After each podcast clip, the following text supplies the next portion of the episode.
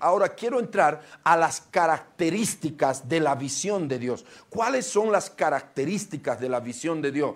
Para que usted tenga un parámetro para dónde usted seguir, cómo usted ser edificado, cómo usted ser levantado. Aleluya. Alguien tiene que decir amén. Una de las características de la visión de Dios, primero que es divina y está dentro de nosotros. Diga conmigo, es divina. Entonces, si es divina, no es natural. Si es divina, no es, no es terrenal. Si es divina, es sobrenatural. Diga conmigo, es sobrenatural. Entonces es una visión que siempre va a ir por encima, escuche bien, esto está poderoso, siempre va a ir por encima del tiempo, la materia y el espacio.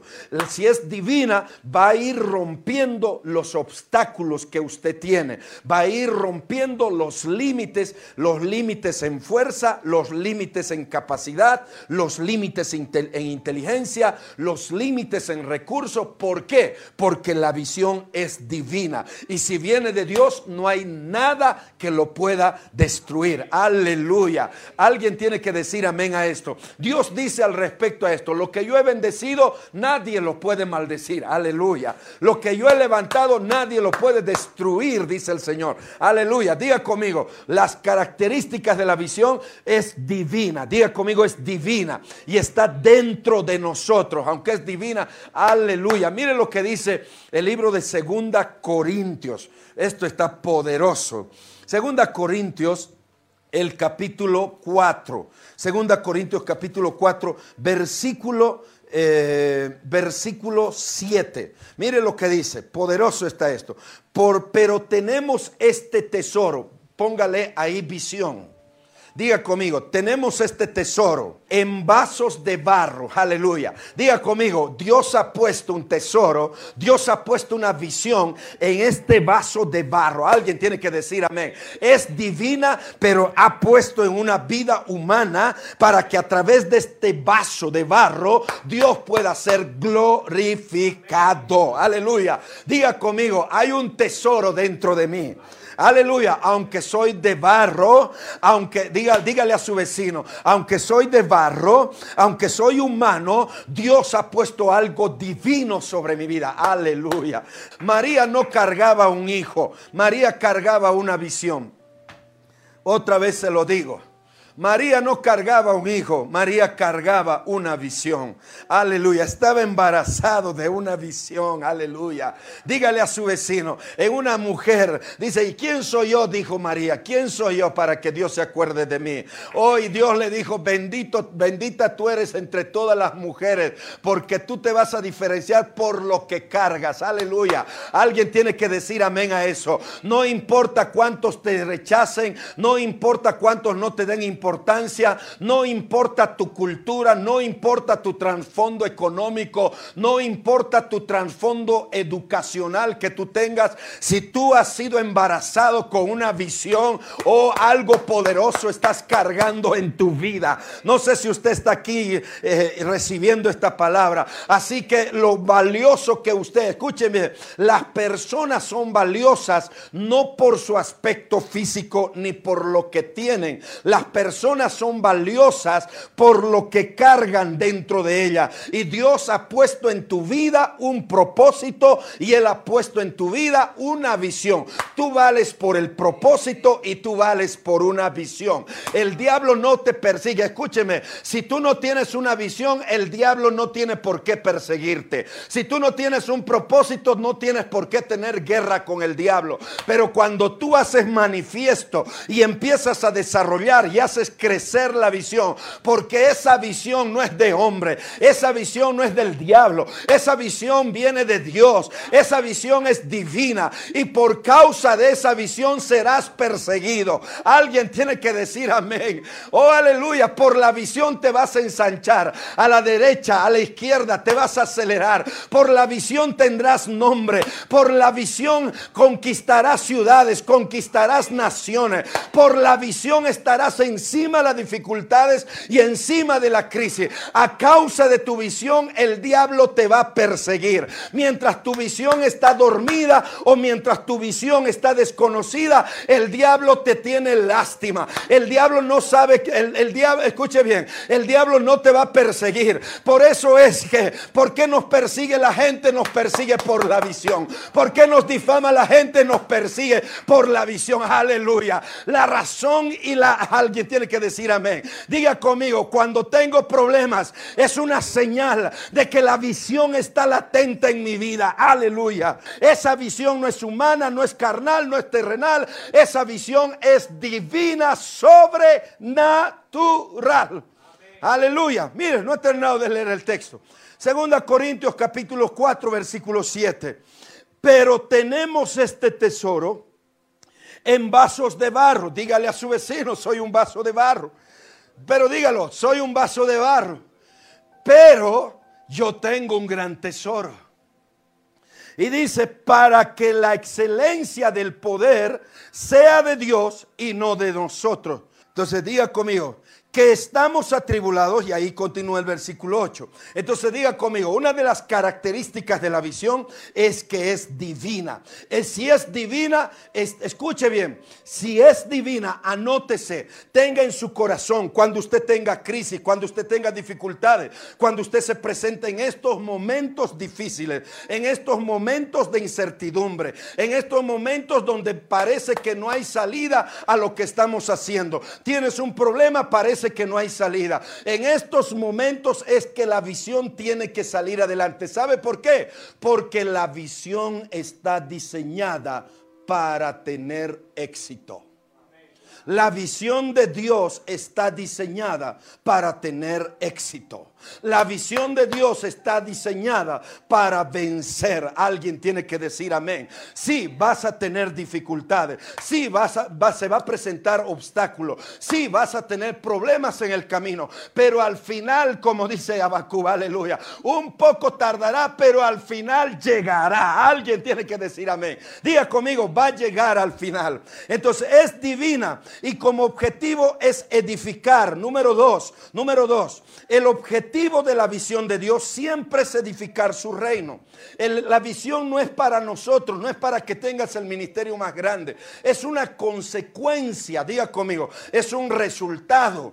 La grandeza, el que Dios te dé honor, el que Dios te dé honra, es una consecuencia de que tú edifiques primero lo que le pertenece a Él. Entonces, la visión tiene como objetivo edificar el reino de Dios, donde hay gente que dice, pastor, aquí me piden mucho dinero. El dinero no es para el pastor, el dinero no es para el líder, el dinero no es para malgastar, el dinero siempre es para edificar el reino de Dios. El dinero siempre es para engrandecer el reino de Dios. El dinero siempre es para ensanchar el conocimiento de la palabra de Dios a la derecha, a la izquierda. Y si esto es así, entonces es una visión de Dios. El objetivo de la visión es edificar el reino de Dios. El objetivo de la visión es glorificar a nuestro Dios. Esta visión siempre tiene que darle la gloria a Él. Aleluya. Yo me oculto y Dios es visible. Alguien tiene que decir amén. Como dice, como dice el libro de Mateo y el libro de Juan, dice, Él va creciendo y yo voy menguando. Dígale a su vecino, Él va creciendo y yo voy menguando.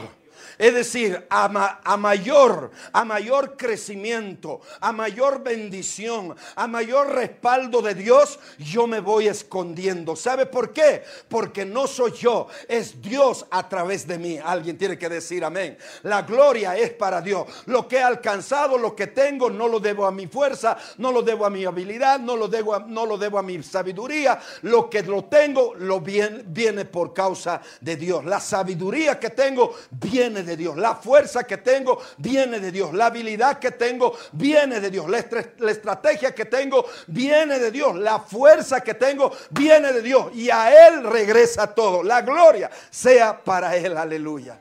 Diga conmigo, la visión. Dígalo, la visión siempre glorifica a Dios. Otra vez, la visión siempre glorifica a Dios. ¿Está aquí conmigo? Entonces es una de las señales o es una de las muestras que usted puede ver que la visión es de Dios. Número tres, siempre es para edificar y bendecir a otros. Siempre que Dios te va a dar algo, siempre que Dios te escoge a ti, no es porque tú eres especial. Ninguno de nosotros somos especiales. Dios se lo dice al pueblo de Israel y le dice, no es que ustedes sean especiales, ustedes no eran nada, pero yo de la nada los he escogido. Y Dios dice, de lo vil y menospreciado, escuche bien, de lo vil y lo menospreciado, Dios nos levantó. Dios hizo brillar algo que no brillaba. Entonces, escuche bien, qué importante importante es entender que todo lo que recibimos de Dios siempre es para dar. Diga conmigo, siempre es para dar. La unción que viene para tu vida siempre es para dar. La fuerza que viene para tu vida siempre es para dar. Recursos que vienen para tu vida siempre es para dar. Y cuanto más des, Él te va a dar más. Cuanto más des, Él te va a dar más. Alguien tiene que decir amén. Diga conmigo, la ley, otra vez la ley del dar. Otra vez la ley del dar. ¿Cómo funciona la ley del dar? Cuanto doy, cuando doy, yo recibo. Cuando doy, yo recibo. Cuando doy, yo recibo. Así funciona la ley del dar. Número, número cuatro, número cuatro. ¿Cuál es? ¿Cuál es eh, la característica de una visión de Dios? Esto está poderoso. Es más grande que nosotros. Es más grande que nuestra, que nuestra personalidad. Es más grande que nuestra habilidad es más grande que nuestro conocimiento, es más grande que la fuerza que tenemos, es más grande que la experiencia que tenemos. Por eso muchas veces nos cuesta recibir una visión de Dios, porque queremos una visión de acuerdo a nuestra medida. Queremos una visión de acuerdo a nuestra fuerza, de acuerdo a nuestro entendimiento. Y la visión de Dios siempre va a ir por encima de nuestro entendimiento. Alguien tiene que decir amén. Diga conmigo, la visión de Dios es más grande que yo mismo. Es más grande que mi habilidad. Es más, si es de Dios, va a ir por encima de lo que tú puedes y de lo que tú sabes. Otra vez, si es de Dios, va a ir por encima de lo que tú puedes y de lo que tú sabes. Hay gente que dice, ay, si es de Dios, entonces Dios me va a proveer, tengo dinero. No, la visión de Dios siempre te va a retar. Alguien tiene que decir amén a esto. Diga conmigo, la visión de Dios me va a retar a ir más allá. La visión de Dios me va a llevar a crecer, me va a llevar a avanzar, me va a llevar a producir. Entonces la visión de Dios es más grande que nosotros. Dígale a su vecino, gloria a Dios, porque la visión de Dios es más grande que nosotros. Es más grande que nuestro nuestros estudios, es más grande que nuestra habilidad, es más grande que nuestra fuerza, es más grande que nuestro conocimiento, es más grande que nuestros recursos. Y si es más grande, Él te va a proveer lo que falta. Aleluya. Número tres, o no sé qué número, cinco, número cinco, número cinco. Número cinco, la visión de Dios, diga conmigo, la visión de Dios es inclusiva. Otra vez, es inclusiva. Es decir, que la visión de Dios nunca trabaja con llaneros solitarios.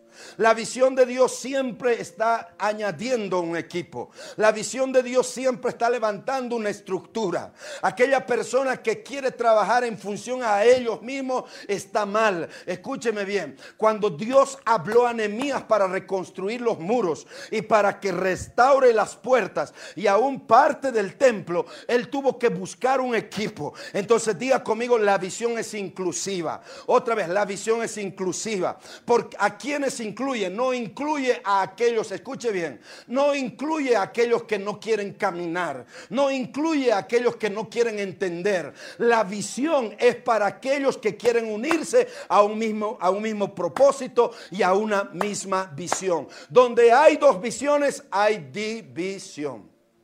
Diga conmigo, donde hay dos visiones, hay división. Entonces la visión es inclusiva, pero ¿a quién va a incluir? A aquel que tiene la misma visión. Entonces las visiones se unen y dice la palabra del Señor. Podrán andar dos juntos si no estuviesen de acuerdo. Otra vez, podrán andar dos juntos si no estuviesen de acuerdo. Entonces lo que me une a una persona en paternidad no es, no es, eh, no es la afinidad emocional no es el nivel social ni el nivel económico. Lo que me une a una persona es la visión. Tiene la misma visión, estamos listos para edificar juntos. Tiene la misma visión, vamos a acelerarnos juntos, vamos a trabajar juntos. La visión es inclusiva. Diga conmigo, la visión es inclusiva